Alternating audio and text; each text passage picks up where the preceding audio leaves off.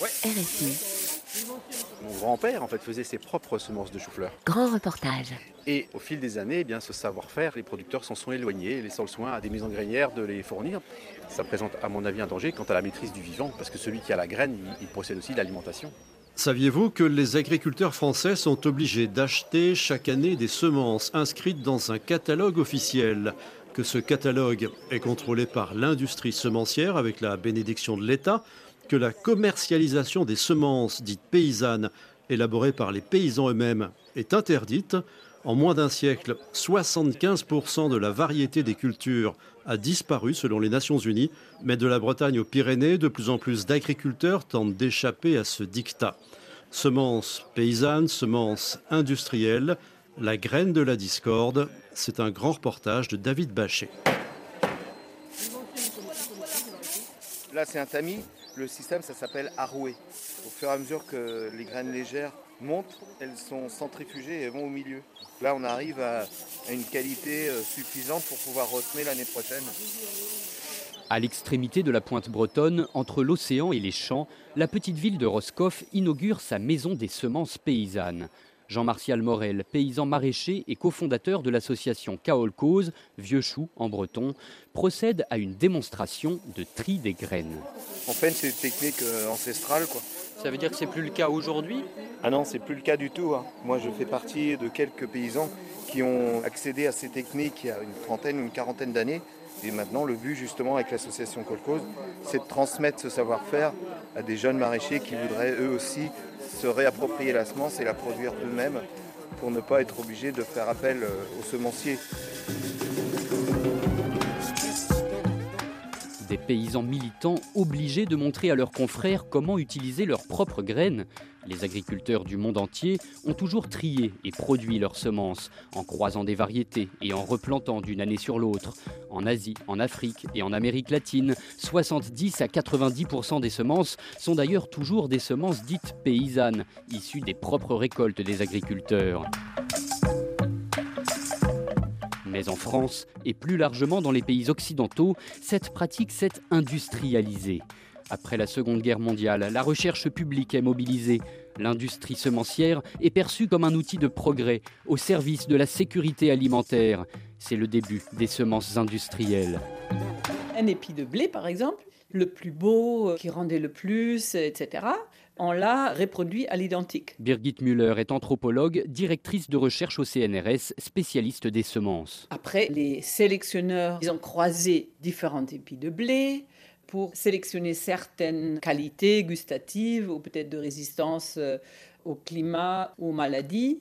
Donc, en vendant ces semences industrielles qui étaient tous les mêmes, ils pouvaient garantir à leurs acheteurs certaines qualités. Et donc, on vend des semences uniformes et très fertiles et très fortes en première génération.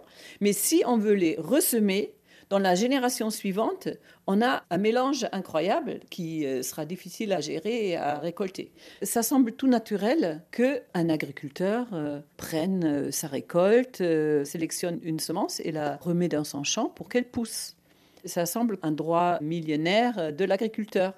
Mais ce droit-là est en train de disparaître à une vitesse euh, accélérée euh, à cause des brevets sur le vivant et des certificats d'obtention euh, végétale qui interdisent à l'agriculteur de ressemer librement dans son champ. Les variétés industrielles ont été aussi sélectionnées pour l'industrie alimentaire qui demandait des qualités homogènes pour produire, euh, par exemple, des biscuits euh, d'une certaine manière, qui ont toujours le même goût, euh, qu'on peut reproduire des millions et des millions de biscuits, tous pareils. Donc on voulait vraiment un produit standard. En France, aujourd'hui, les semences utilisées par les agriculteurs sont presque exclusivement industrielles, vendues aux paysans chaque année par des entreprises. Retour à la maison des semences paysannes de Roscoff. C'est la première fois que je viens voir le lieu. euh, J'habite pas loin, mais j'avais pas pris le temps encore. Marc Pogam, cultivateur bio, est venu assister aux démonstrations de tri des graines. Comme c'est un savoir-faire hein, de faire les semences, euh, moi j'ai plus d'outils euh, à la ferme chez moi de toute façon. Ça veut dire que vous, pour le moment, vous travaillez avec des semences que vous achetez? Oui, oui, oui, oui, à des maisons grainières. hein, euh. Du coup, ces semences, vous les achetez et vous ne savez pas les trier, les produire vous-même. Non, je suis en train d'apprendre. Voilà, je suis un, je suis un néophyte. Euh, J'ai tout à apprendre, si tu veux. Ça paraît un peu surréaliste qu'un paysan ne sache pas utiliser ses graines. Et non, moi depuis que je travaille, on me demande pas une certaine qualité, une qualité certaine des produits que je mets en vente. Qui me les assure, c'est catalogue avec euh, la graine, quoi. Voilà, sur papier, c'est écrit, euh, ça vous donnera telle ou telle qualité de légumes, que ce soit une tomate, un chou. euh. Il sera rond, il fera tel calibre. Ouais, ouais, voilà, voilà. Puisque ça fait plusieurs générations que c'est comme ça, ça fait perdre confiance aux paysans de faire eux-mêmes. En plus d'un aspect économique de rationalisation des tâches, quoi. Vous avez le souvenir euh, de certains aïeux dans votre famille qui, eux, possédaient ce savoir-faire? Et Dans la famille, non, mais des voisins, des vieux voisins. Ce qui se faisait beaucoup, c'est que dans un village, euh, il y avait euh, quelques-uns qui étaient réputés d'une commune à une autre pour avoir tel type d'oignon, tel type de chou, et les gens venaient se servir à quelques kilomètres près, quoi. Ce savoir qui s'est perdu, vous, en tant que paysan, c'est important aujourd'hui d'essayer de se le réapproprier? Oui, oui, oui. C'est une question de fierté un peu. 25 km plus loin, l'exploitation de Bernard Mazet. Après 30 années d'agriculture conventionnelle, il est passé au bio il y a 10 ans. Là, il y a six grandes serres qui font 9 mètres 30 de large, 40 mètres de long. À présent, il veut utiliser ses propres semences. Et euh, là-dedans, c'est des tomates qui ne sont pas hybrides, qu'on peut récolter les graines. Des semences paysannes. Oui, voilà. C'est pas évident de faire ces graines soi-même. Euh, Ça, on a perdu du savoir-faire, oui. Ça veut dire que vous, sur votre exploitation, vous avez à la fois Oui, des semences deux. industrielles et des semences paysannes. Oui, c'est ça. Donc ce que je vois là sous votre serre, ce sont vos premières tentatives en semences paysannes. Ici, il noire de Crimée, euh, tomate ananas. euh, là, il y avait la, la cœur de bœuf, euh, cornet blue, là. La noire de Crimée, elle est un peu plus foncée que les autres. Autrement, l'ananas, c'est euh, couleur jaune-orange. Elles ont chacune leur spécificité. Voilà. Ça veut dire qu'il y a plus de diversité que quand vous travaillez de manière conventionnelle? Vous voulez avoir des tomates qui aient du goût, quoi. Ça c'est quoi? On dirait une pastèque mais grosse comme un ongle? Oui, c'est un mini concombre. Super bon. Et ça c'est votre première tentative? Ça s'est ressemé. Et là, c'est une repousse de l'année dernière. Ça fait combien de temps que vous avez euh, initié ce changement? Déjà l'année dernière, j'y pensais. Et puis cette année, un peu plus, quoi. Créer, euh, récolter les graines, euh, tout ça, on faisait pas non plus, quoi. C'est presque un autre métier, quoi. Est-ce que ça fait pas peur de changer radicalement comme ça sa manière de faire? Non, non, non, non, je le fais euh, progressivement. Les rendements, euh, à voir ce que ça va donner. Euh, après, les problèmes au niveau maladie, est-ce qu'ils sont aussi résistants ou pas? Voilà. Est-ce que vous n'avez pas l'impression d'un retour en arrière après tout la semence industrielle, les garanties qu'elle apporte, les produits phytosanitaires? Tout ça c'est la modernité, c'est la garantie d'une récolte importante, sûre. Est-ce que par moment vous vous dites pas je fais un retour en arrière? Non, je crois pas. C'est plutôt l'avenir, je crois. Je pense que là, on arrive à une agriculture à raisonner sûrement. On fait attention. euh, et puis, on essaie de produire des légumes qui ont du goût, qui correspondent au terroir, enfin, qui ont quelque chose, de plus. Mais se passer des semences industrielles est loin d'être simple, car si les paysans peuvent produire leurs semences, se les échanger dans un cadre associatif et vendre leurs légumes, la commercialisation des semences paysannes est tout simplement interdite. En France, depuis les années 80, seules les semences inscrites au catalogue officiel national peuvent être commercialisées. Un catalogue similaire existe pour l'Union européenne. Pour y figurer, les variétés doivent respecter trois critères distinction, homogénéité et stabilité, qui permettent à l'agriculteur de savoir ce qu'il va obtenir. L'État français délègue le contrôle des semences inscrites au catalogue au GNIS, le groupement national interprofessionnel des semences. En clair, un lobby qui défend les intérêts des entreprises semencières. François Burgot est le directeur des relations extérieures du GNIS. L'intérêt du catalogue, il est double. Le premier, il permet d'orienter la sélection. Avant, on examinait la valeur des variétés que sur les questions agronomiques ou technologiques. Ce blé dur, il va permettre de faire des pâtes qui collent pas à la cuisson, par exemple L'État français a décidé qu'il y aurait en plus des critères environnementaux. Si une variété a des résistances à des maladies qui permettent d'éviter des produits phytosanitaires, je vais lui donner des points en plus. Ça, c'est le premier rôle. Le deuxième rôle, c'est de faire un premier choix pour le compte des agriculteurs. C'est décrit, donc je vais vous dire, voilà, cette variété de blé, on a accepté son inscription parce qu'elle résiste à la carie. Cette variété de blé parce qu'elle résiste à la sécheresse. Bon. Elles ont simplement sécurisant qu'elles sont décrites, l'acheteur potentiel a une garantie à travers le système de traçabilité que jusqu'au bout, ça va bien correspondre à la variété qu'on lui a décrite à l'origine. Les variétés figurant au catalogue officiel sont dans leur grande majorité des variétés hybrides, créées au cours des 20 dernières années. Les semences représentent un marché considérable, avec une croissance de 6 à 7% par an et des marchés à conquérir dans les pays en développement. Le commerce mondial de la semence pèse plus de 50 milliards de dollars par an, 86 milliards d'ici 2022. Ce marché est dominé par quelques groupes privés. Les deux tiers des semences cultivées dans le monde sont fabriquées par quatre multinationales qui ont su élaborer et diffuser leurs produits phares. Birgit Müller, directrice de recherche au CNRS. Par exemple, Syngenta, la grande multinationale suisse qui a été rachetée maintenant par euh, la gigantesque firme chinoise ChemChina, elle a la propriété intellectuelle euh, du tournesol, par exemple. L'huile de tournesol, euh, le tournesol résistant à l'herbicide, etc., appartient à Syngenta ChemChina. Pour le maïs, euh, c'est Monsanto qui avait pas mal de variétés. Monsanto a été racheté par Bayer, donc maintenant c'est Bayer le roi de la semence de maïs. Sinon, on a encore BASF. Un groupe allemand. Dow Chemicals. Américain.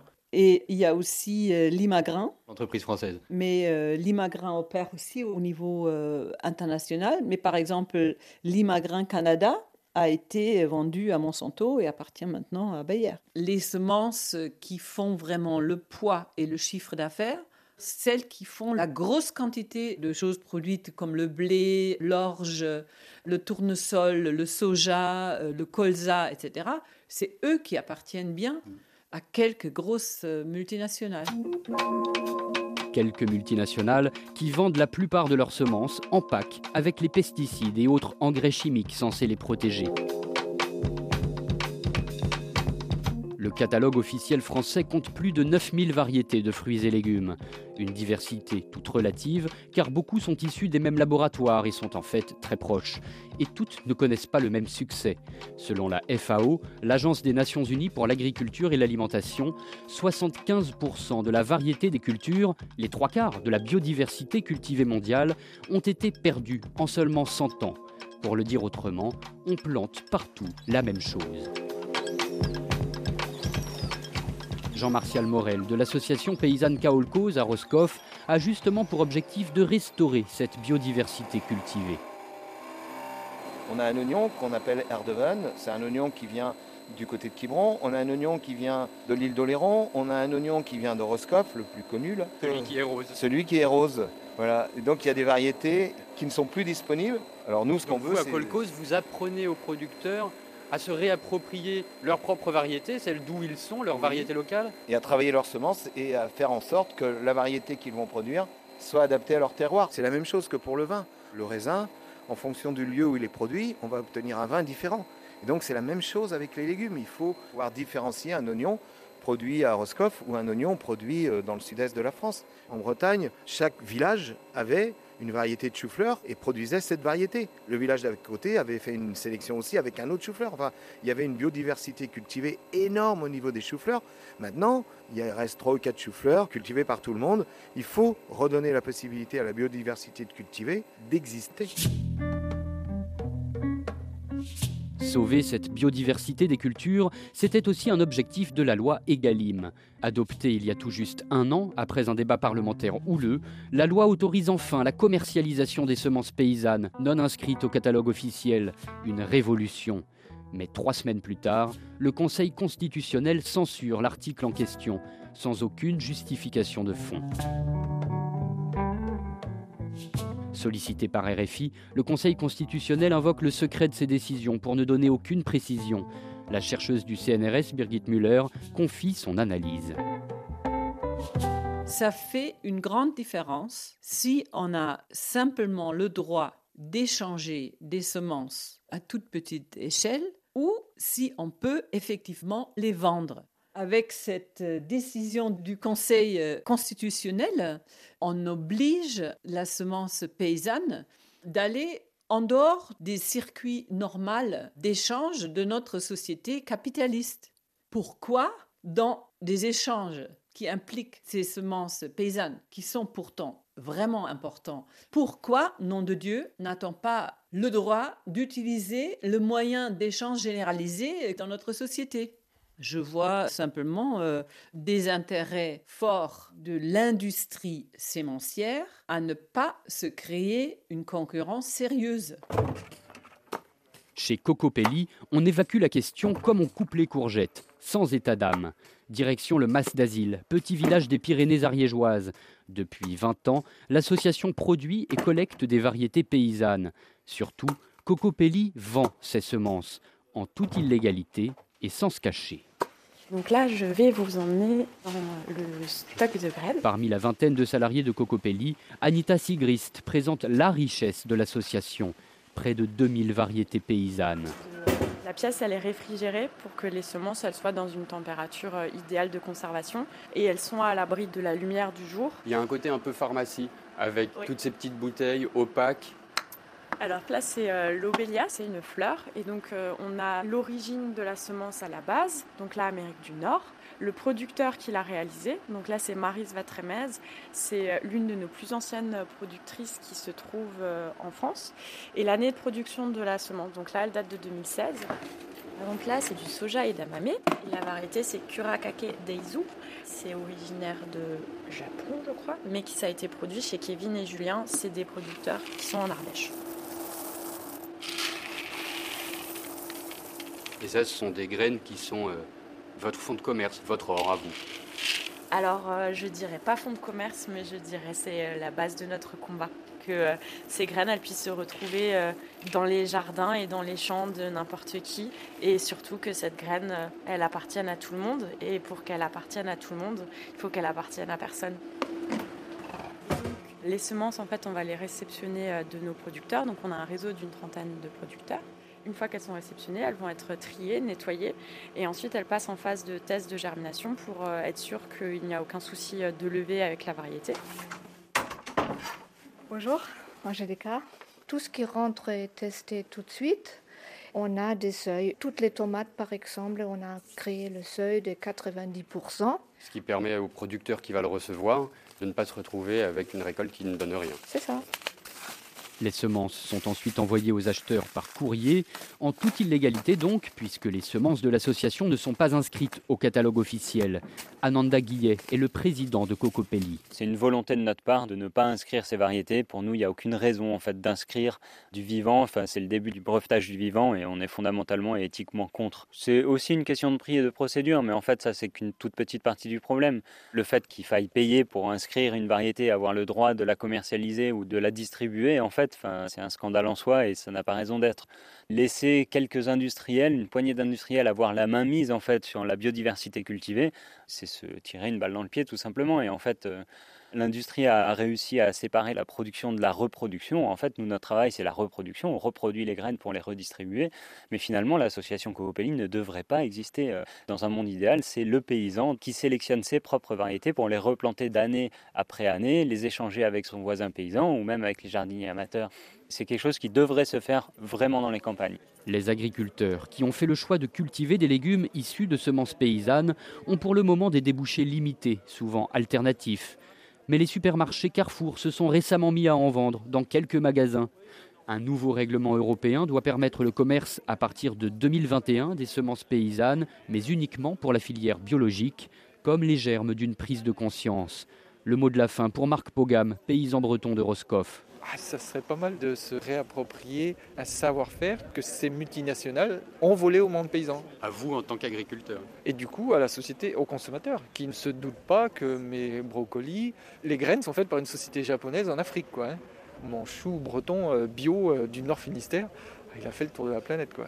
Euh, quand il était tout petit, quand il était en, en graines. Semences paysannes, semences industrielles, la graine de la discorde, un grand reportage de David Bachet Réalisation Pierre Chaffanjon, un magazine à retrouver sur le site de RFI. Ce samedi sur RFI.